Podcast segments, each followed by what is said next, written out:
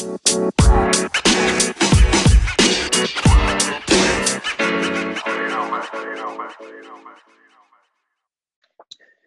pues hola a todos y bienvenidos a este episodio 18 del podcast. Como ya saben, en la segunda temporada eh, le he querido dar bastante énfasis, he querido darle bastante importancia porque creo que, que, la transmisión humana, el conocer experiencias emprendedoras y de trabajo de otras personas es lo que más nos ayuda a tener ejemplos y a seguir adelante. Y con esta misión de la segunda temporada, pues eh, hemos hecho ya unas buenas cuantas entrevistas, sumando mucha calidad humana y calidad profesional a, este podcast, ¿vale? Y hoy tengo la suerte de, tener conmigo aquí para poder conversar con él a Albert Cañigueral, que, que, hoy lo tenía controlado por varias cosas, pero hoy he podido ver un poco más in situ eh, su LinkedIn, más lo que él nos, nos va a aportar y nos va a contar. Y me he quedado totalmente sorprendido porque he flipado un poco con, con todo lo que he visto por ahí y le agradezco que, que esté por aquí por el, por el podcast. ¿Qué tal, Albert?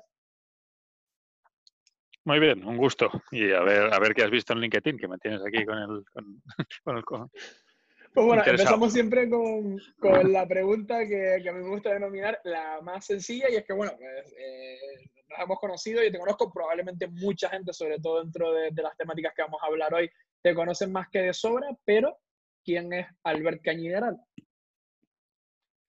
¿Quién es Albert Cañigueral? Bueno, ha ido cambiando, que, que, ha ido siendo, ¿no? Sobre todo si ves el LinkedIn, creo que parte de la sorpresa puede ir del pasado al presente, hay, hay cambios importantes. Ahora te diría que Albert Cañigueral, tal como nos definimos en, el colectivo de trabajo de, de Wisher, mmm, me estoy definiendo y me siento cómodo con la palabra explorador. Creo que las cosas están cambiando tan, tan rápidamente que es imposible ser experto en nada por tanto, es básicamente una mentalidad de, de, preguntarse cosas, de observar, de hablar con mucha gente como haces tú, de intentar contrastar opiniones distintas, países distintos.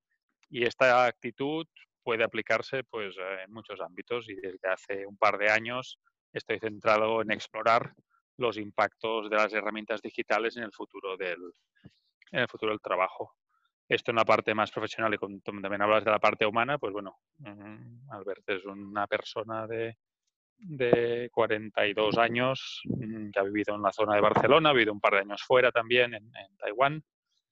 Y, nada, ciudadano un poco de ¿no? ciudadano del mundo. Me gusta poder estar en contextos donde me encuentro fuera de lugar, porque eso te permite preguntarte muchas cosas.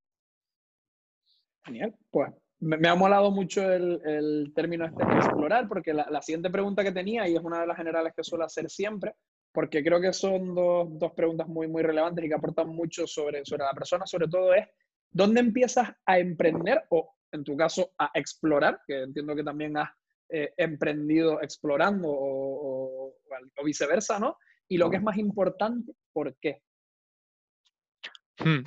No, pues en mi caso, como comentaba, viví un par de años fuera en, en, Taipei, la capital de Taiwán. Vivía o trabajaba dentro del mundo de las multinacionales, en este caso en temas de ingeniería de televisión digital, donde en esta industria llevaba como 10 o 12 años, pues evidentemente creciendo dentro del, mundo profesional pero en ese cambio de contexto mmm, siempre digo que te convierte en una especie de esponja, ¿no? Cuando te vas a otro país, otra cultura, y te empiezas, como decía, a preguntarte muchas cosas y observar la realidad con unos ojos muy, muy, muy neutros y muy, y muy nuevos, ¿no? Y en ese contexto, pues empezaba a estar un poco cansado del mundo corporativo y empecé a mirar hacia afuera.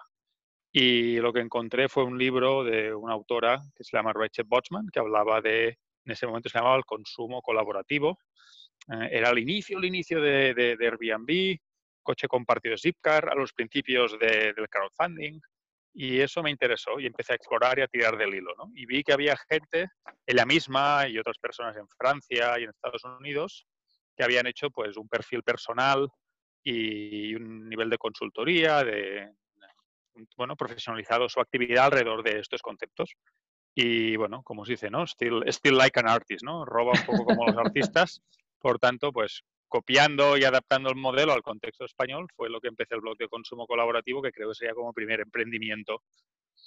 Y ya digo, fue un poco en este contexto lo que me movió fue estar fuera de, de mi contexto habitual de Barcelona, de España, por tanto en un sitio donde estaba esto, aprendiendo, explorando y estaba buscando cosas sin saber qué, sabía que tenía ganas de aplicar mis habilidades, lo que había aprendido en términos de comunicación, en términos de gestión, en términos de logística, había aprendido mucho en estos años en las multinacionales y en, trabajando en televisión de Cataluña y otros sitios, pues tenía ganas de aplicarlo en un sitio que me pareciera más relevante para el mundo, ¿no? Algo que no fuera simplemente vender, vender cacharros. Y, nada, esa fue un poco la, motivación. Y a, raíz de empezar el blog, pues empecé a contactar por internet con otra gente que estaba interesada en lo mismo y acabamos cofundando uh, WeShare, We en francés y Share en inglés, ¿no? pues liderado por, por, los grupos de los franceses, que eran los más jóvenes y los más energéticos, fue el proyecto colectivo desde donde sigo y donde está pues esto lleno de, de gente rara y exploradores. Qué bueno, pues voy a hacer un, creo que has sintetizado muy bien y que has hecho un buen resumen, pero te digo, una de las cosas que descubrí que tenías por ahí, pues he visto que no, que sobre todo que hay, hay dos periodos como muy marcados desde el 99 hasta el 2011 y del 2011 en adelante, ¿no? Veo que has pasado, pues como decías bien, por el mundo de la televisión, por el mundo del marketing, curación de contenidos, has emprendido con un blog y una plataforma, y una plataforma propia, que es el que acabas de decir, consumo colaborativo, eh, fundaciones como la Royal Society of Arts en Londres, la, Mobile, la Fundación Mobile World Congress, los 100 de Cotec, que sentí mucha curiosidad por ver qué era también, consultor externo para el Banco Iberoamericano de Desarrollo y conector desde Barcelona eh, para, para O sea, eh, tú aburrirte no te aburres, ¿no? No, no, pero bueno, creo que somos muchos ah, que estamos en esta manera de, de, tener varios, bueno, la cabeza y los pies puestos en varios sitios. Sobre todo cuando estás explorando lo que te decía, es importante estar en varios contextos que te pueden aportar puntos de vista distintos. Tú tendrás tu, tu área de interés, en mi caso, pues el futuro del trabajo, y en estos distintos contextos no es lo mismo lo que aprendes en Inglaterra, lo que aprendes en América Latina, lo que aprendes en, Barcelona o en España, ¿no? Y eso permite, pues bueno, estar saltando un poco en estos contextos. Lo que yo estoy liderando es la parte de, de, Wisher en, Barcelona y en, España y el bloque de consumo colectivo que en este momento está bastante, bastante parado porque pongo más fuerza en la parte de, de Wisher. El resto de temas que has mencionado, pues eso, son participaciones en las que estoy en representación de, de Wisher como miembro pues ah, que participo en patronatos o en consejos asesores, ese tipo de cosas. Y, pero sí, me, me encanta meterme en líos, sobre todo me encanta meterme en, sitios donde no tengo idea de, qué voy a hacer, qué me van a preguntar, ¿no? Es decir, siempre cuando tengo un encargo de un cliente que no tengo ni idea cómo voy a hacerlo, siempre digo que sí. Cuando sé cómo hacerlo, a veces, a, veces, a veces digo que no porque me aburriría. Así que... Bueno, pues genial, esa, manera de afrontar retos al final también es una manera de, enfrentarte, de, ser flexible, ¿no? Maleable y atacar todo esto. Entonces, viéndolo un poco todo, ¿no? por, resumir en, un dato, ¿no? De, 21 años de trabajo dan para mucho, pero por aclarar un par de cosas que igual yo más o menos he indagado un poquito y sé por dónde van los tiros, pero ¿qué es ser un conector? Sí, bueno, es el único título que tenemos, no es jerárquico, es como un título de, de compromiso dentro del colectivo con el que trabajo, como se llama Wisher. Y los conectores en Wisher somos las personas que estamos liderando la organización, liderando algunos de los proyectos, que tenemos interés en la gobernanza y el progreso de esta asociación o de esta, esta red distribuida de exploradores. Y ya digo, nuestra misión es conectar ideas, personas y proyectos interesantes mm, alineadas con los valores compartidos que tiene Wisher y, a eso nos dedicamos.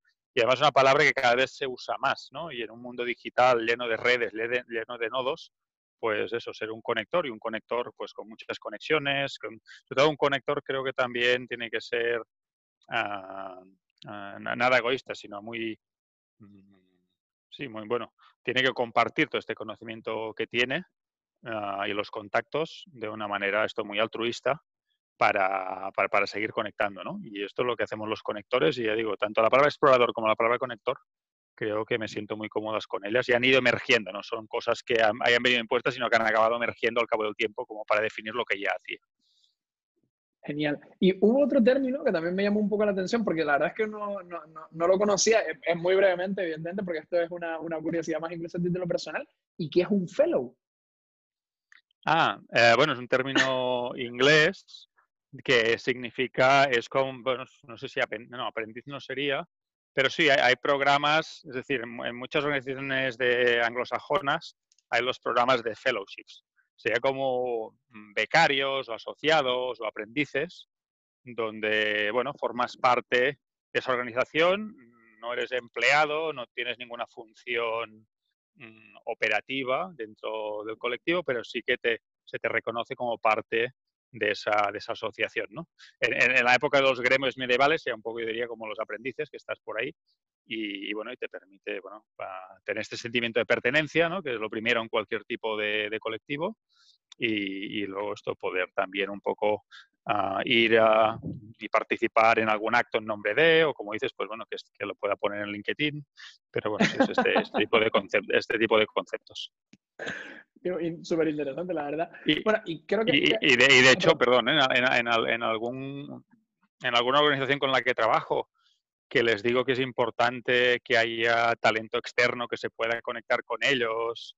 Es, es un modelo de relación no estrictamente laboral mm, que puede ser interesante para muchas organizaciones para tener talento a su alrededor Mm, ligado o cercano de alguna manera sin tener una relación completamente laboral. ¿no? Es una manera interesante de, tener personas que están interesadas en el mismo tema, pues es reconocerles ese interés compartido de alguna manera y, eso permite que cuando lo necesites hablar con ellos o con ellas, pues los tienes cerca.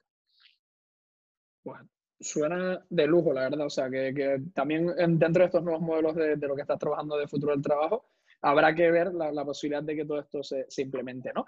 Creo que has eh, contestado un poco de, manera indirecta y conectando algunos puntos, simplemente igual si, si a modo un poco más de sumario, ¿no? Eh, ahora mismo, tú dijiste, y, quería meter aquí un término que tocamos el otro día en el, en el webinar este en el que coincidimos, que como buen láser, estás ahora mismo ¿no? en paralelo con consumo colaborativo, eh, Fellow RCA, la parte de la fundación de Mobile World Congress, los 100 de Cotec y WeShare. ¿Y ¿Qué hay de, de común, si es que hay algo de común en, en todo esto? Bueno, en estos, en estos momentos te diría, mm, apartando un poco la parte de consumo colaborativo, que ya digo, para mí, aunque sigue activo el blog, no, no estoy escribiendo ni, ni estoy participando mucho, mm, es el tema del futuro del trabajo, ¿no? Ah, lo que une todas estas perspectivas, estas organizaciones, es que tienen un interés, una mirada y un, en explorar también mm, los ámbitos del futuro del trabajo y esto es lo que hace que yo participe en todas ellas de, manera distinta.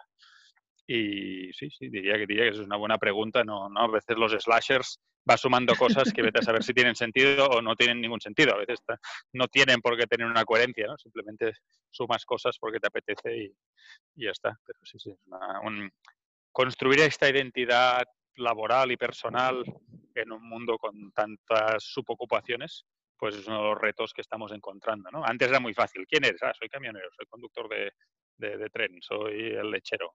Hacías una cosa durante todo el día y durante muchos años. Ahora, mm, ¿cómo respondes a esa pregunta? ¿no? Cada vez es más complicado. Y tú, eres, un ejemplo de ello, que nos vamos conociendo. Sí, sí, sí, me, meto, me meto en algunos fregados también.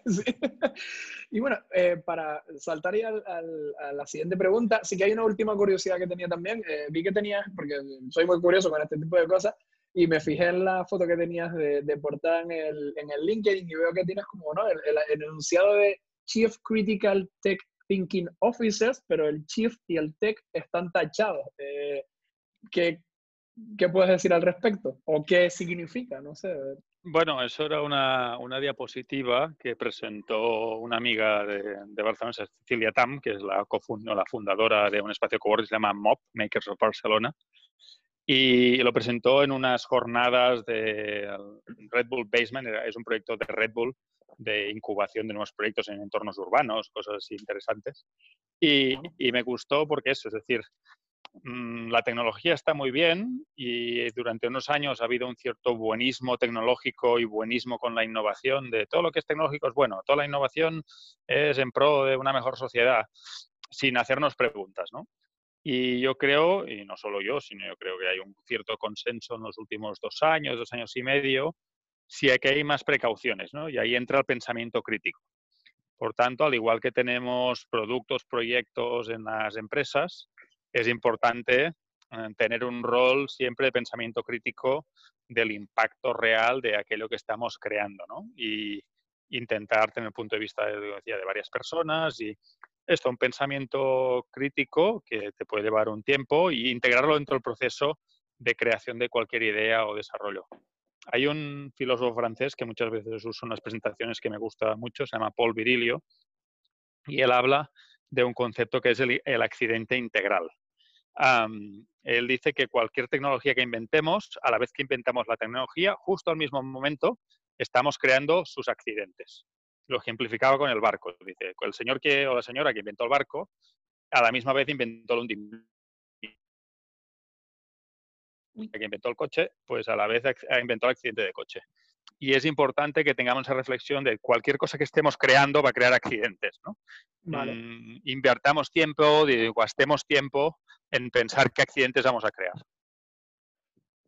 Pues genial. O sea, estoy, eh, estoy un poco flipando porque estoy aprendiendo un montón de, de conceptos y de cosas nuevas que, que creo que además van a aportar eh, muchísimo y que aparte, se ha dicho de paso y lo veo como algo súper positivo, se salen un poco de, las líneas más convencionales de cosas que, que, solemos comentar en el podcast, así que te, te, lo agradezco de verdad. Pasando a la siguiente pregunta, y esta ya va un poco más, más directa con, con el último plano, más vinculada con WeShare, eh, ¿crees que entidades como WeShare van a ser el, el, el, futuro sobre el que vamos a trabajar muchos emprendedores en el futuro? O sea, o, o este tipo de, de plataformas? Sí, no sé si el tipo Wisher, pero sí que tengo una cierta obsesión, ah, y creo que lo compartí el otro día también en, el encuentro que hicimos, acerca de que el futuro del trabajo no es del trabajador independiente, sino que es de los colectivos de trabajadores independientes, que se van a agrupar de mil y una forma. Es algo que realmente estoy intentando estudiar, aún no he llegado a una taxonomía o una categorización, pero hay desde los neosindicatos, ¿no? de los riders por derechos y otros tipos de asociaciones, por ejemplo, para este tipo de trabajadores independientes. Ah, y también hay asociaciones de, ¿no? de, por ejemplo, en todo el trabajo nómada, ¿no? en todos los nómadas digitales y el trabajo remoto, pues hay un montón de comunidades también que se agrupan alrededor de esto. Mm, tú mismo perteneces al colectivo de Sin Oficina, que es otro colectivo de independientes con un, con una con, con un compartir uh, aprendizajes, maneras de trabajar, algunos contactos, ¿no? Y una conexión así muy, muy y una humana. muy guay, se ha dicho de paso. Pues, uh, ¿no? Y Wisher, pues que tiene otra forma, que es con unos valores compartidos, que, que, tenemos, ya digo, unos objetivos estos de pensamiento crítico acerca de la tecnología, esto es lo que nos une. Y luego ahí dentro hay gente puesta en movilidad, gente puesta en salud, gente puesta en futuro del trabajo, ¿no? Pero como trabajadores, como freelance, trabajadores independientes, emprendedores, llámale como quieras, mm, estar solo es muy jodido. Es muy duro, ah, te hace poco resiliente, hace que tengas que salir tú en persona a vender, tengas que tú que imaginártelo todo, que llevar las finanzas, que, que cuando tienes una duda no sabes dónde preguntar. Por eso tengo esta como entre intuición y experiencia personal de, que sí, que el futuro del trabajo va acerca de los colectivos de trabajadores independientes. Y Wisher es una forma de ellos, no sé si será una forma mayoritaria, no lo sé. Hay otros colectivos tipo Wisher, hay uno en Nueva Zelanda que nos gusta mucho, se llama Enspiral, por ejemplo, que es muy similar. Y, y luego otros que están más orientados a industria particular, por ejemplo, hay uno que se llama Happy Dev, que son como desarrolladores que trabajan en temas sociales, o Cosme Collective en, Burdeos, en Francia. Hay, un montón de, estas agrupaciones de trabajadores independientes mm, que para mí, ya digo, es un formato de neogremios medievales, pero bueno, digo, es algo que aún no tengo del todo estructurado como poder contarlo bien. Estoy intentando entender qué está ocurriendo. Genial. la, respuesta, la, respuesta corta, la respuesta corta es sí. Digo que, que, estando en el proceso es, la, es una de las partes, suele ser una de las partes siempre más bonitas del trabajo, ¿no? O sea, que eso también es, es positivo. Bueno, eh, me dijiste ahora que lo tenías un poco parado, pero evidentemente eh, experiencia has tenido aquí, creo, o sigues teniendo, evidentemente, de casi más de ocho años, casi nueve, de hecho y no podía dejar pasar la oportunidad de, decirte, oye, pues, ¿cómo es emprender? Porque, además, eh, no es una cosa que suelo contar mucho y es algo que ahora estaba replanteándome si volvía añadir o no. Yo, yo, empecé, entre comillas, emprendiendo y empecé en el mundo digital y conocí WordPress gracias a que cuando terminé la carrera de económicas, que yo soy economista y hay gente que se piensa que soy ingeniero de software o otras, otras cosas por lo que trabajo, eh, lo primero que monté fue un blog para, para hablar de, de, economía ecológica, de economía del desarrollo del medio ambiente y mucha gente me decía, cuando escuchaba economía ecológica se pensaba que estaba loco y que eso no era posible y, y habían ahí debates y discusiones interesantes. Pero bueno, no, no podía dejar en, en, vinculación con esto, de dejar de pasar la oportunidad de preguntarte, pues, cómo es emprender en el mundo de, del consumo colaborativo, eh, responsable y, en definitiva, pues, eh, emprender mejor con menos. Creo que el título del libro es un poco diferente, que es vivir mejor con menos, pero emprender mejor con menos, ¿cómo es? No, bueno, es decir, lo que hemos explorado en este blog era esto, cómo sobre todo entender que el consumo no tiene que ser un acto de, de propiedad, um, sino que puede ser un acto de uso. Voy a usar aquello que necesito cuando lo necesite y lo puedo, por ejemplo, compartir, revender, alquilar. Hay muchísimas maneras de, de expandir este, este concepto básico. Y luego lo que ha ocurrido es que evidentemente las plataformas digitales son estas herramientas de gobernanza digital que nos permiten que los acuerdos que lleguemos entre un colectivo de personas se pueden hacer muy escalables. Puede ser un Airbnb, puede ser un intercambio de casas o puede ser un couchsurfing para alojamiento gratuito o puede ser un Fairbnb, que es la versión cooperativa de Airbnb. ¿no? Por tanto, ya digo, la plataforma digital como herramienta es lo que ha permitido todo este tipo de nuevos modelos de, consumo y en algunos casos también de trabajo y ya digo, y no, es nada fácil, ¿eh? Emprender una, siempre, si un emprendimiento tradicional mmm, con un pensamiento más lineal, con un pensamiento más industrial de yo soy una empresa que produce un servicio y lo vendo, mmm, ya es complicado. Cuando el diseño de tu, de tu iniciativa implica que la oferta y la demanda van a ser externas y tú vas a ser el director o directora de orquesta un poco poniendo orden y poniendo las reglas del juego, la cosa pues se complica, ¿no? O, se pasa al cuadrado. Realmente la complejidad de una plataforma es, es, bastante difícil. Hay un libro escrito por unos amigos, se llama The Lean Marketplace, uh, está en castellano también desde hace una semana, está en inglés, castellano y alemán. Okay. Ah, mm, sí, y explica pues esto con la metodología Lean, de emprendizaje, el, el, el, método Lean. Pues, el, método Lean, uh, pues cómo, qué aplicabilidad tiene también en el mundo de las plataformas y de la creación de marketplaces para todo tipo de servicios. Y está explicado pues, de una manera muy accesible y muy, muy didáctica para bueno. comprender qué significa. Y luego también os diría, hay un toolkit, sería como en este caso el Business Model Canvas adaptado al mundo de las plataformas digitales, de otro compañero de Witcher en Italia, se llama Simone Cicero, y el, el, el, proyecto se llama Platform Design Toolkit. Por tanto, es una, un set de herramientas que te permiten hacer el diseño funcional de una plataforma digital. Mm, no es nada fácil, ¿eh? se tardan un par de días fácilmente uh, cuando se quiere hacer bien. Pero eso, eso te obliga a pensar de manera muy estructurada lo que significa el diseño de una plataforma digital.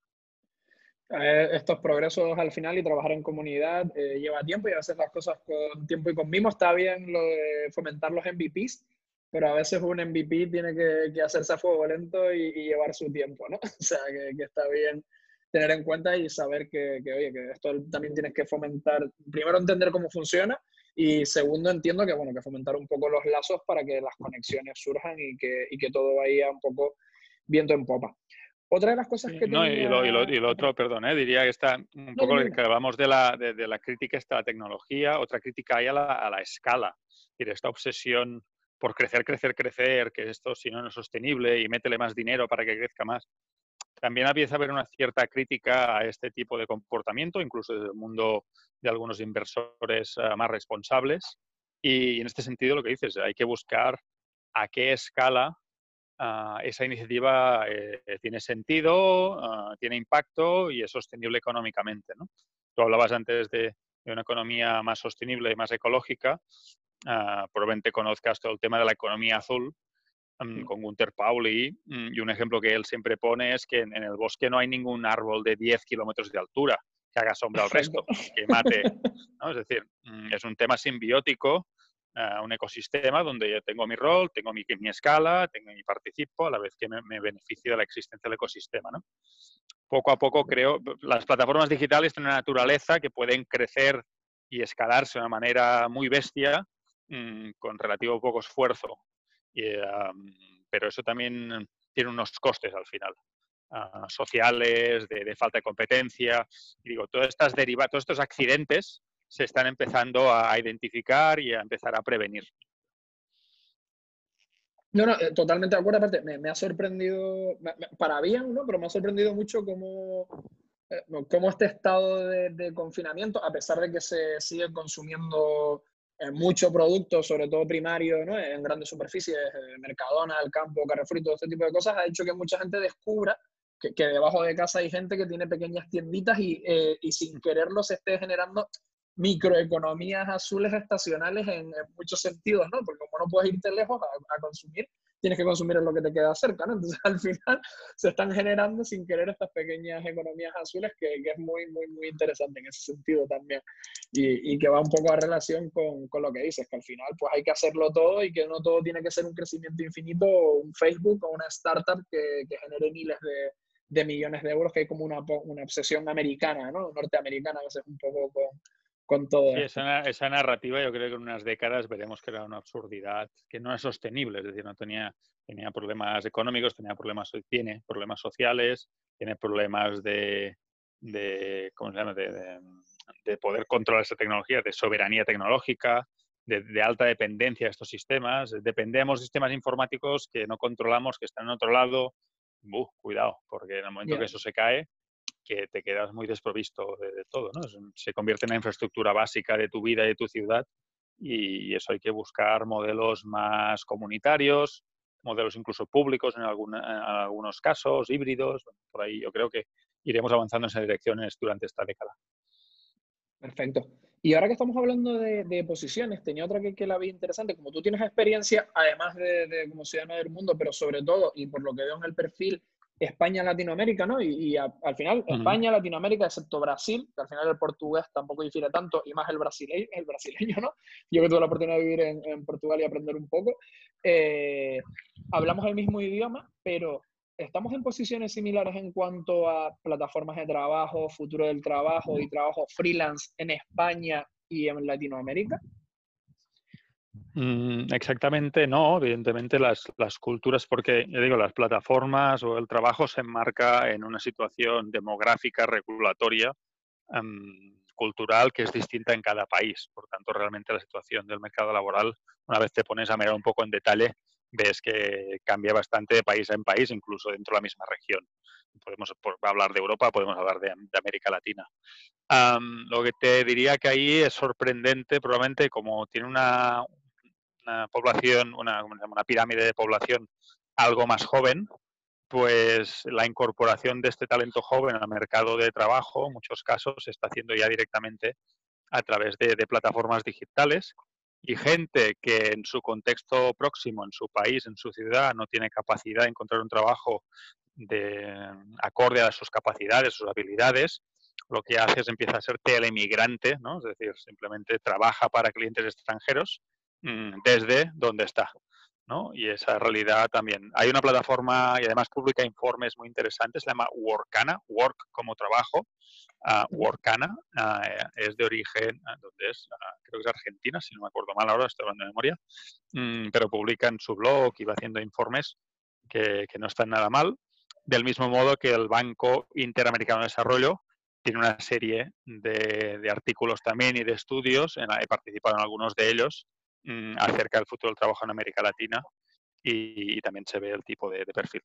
Hay unas ciertas diferencias, pero, pero no, te diría que no tantísimas no, como nos podíamos tampoco esperar. Ves el perfil de conductores de, Uber o de los freelancers de América Latina y se parecen bastante a los perfiles que podíamos encontrar en España y otros países de Europa. Qué bueno. Sí, conocía, conozco ya en Workana. De hecho, eh, gracias a ellos hay un post que tengo sobre 11 plataformas para conseguir trabajo en remoto, como para trabajar para una empresa o trabajo freelance, que es uno de los mejores posicionados que tengo en el blog, porque claro, es un tema que, que, siempre despierta interés y Workana es una de ellas por las que llegan por la que llegan bastantes visitas, así que sí, sí, la conozco y es Argentina, Argentina, o sea, tenía toda la razón, es Argentina, y, y, la verdad que se está moviendo muy bien en, en ese sentido. Pues Albert, casi que, que, vamos terminando y sí que tengo dos cositas con las que siempre me gusta antes de, dar el cierre. Sé que será complicado después de tantos años. Em, normalmente igual la gente siempre recurre a alguna que esté cercana, pero no sé si te gustaría compartir, esta la, pongo por esa parte también más humana, ¿no? Que, no, que está ahí de, de, de, alguna anécdota, anécdota perdón, que se te venga a la mente, eh, buena, graciosa, mala, malísima, que te hayan pasado en estos años de, de emprendimiento o, o, algo así? A ver, así en frío me, me cuesta un poco pensar. No, me han pasado un montón, me han pasado un montón de cosas. La mayoría buenas, la verdad. Yo tiendo a ser bastante, bastante optimista. Bueno, mira, te diría te, una cosa que no es una anécdota, pero un día que sí que reflexioné aquí en Barcelona, hay una, hay una calle muy larga aquí en Barcelona, se llama la Diagonal, que cruza la ciudad de punta a punta, casi. Y, y un día me tocó empezar la mañana en una escuela de negocios, en ESADE, que está en una, en una punta de, de, la ciudad, pues evidentemente en un contexto muy concreto, hablando, pues esto también en esa época de economía colaborativa, de plataformas.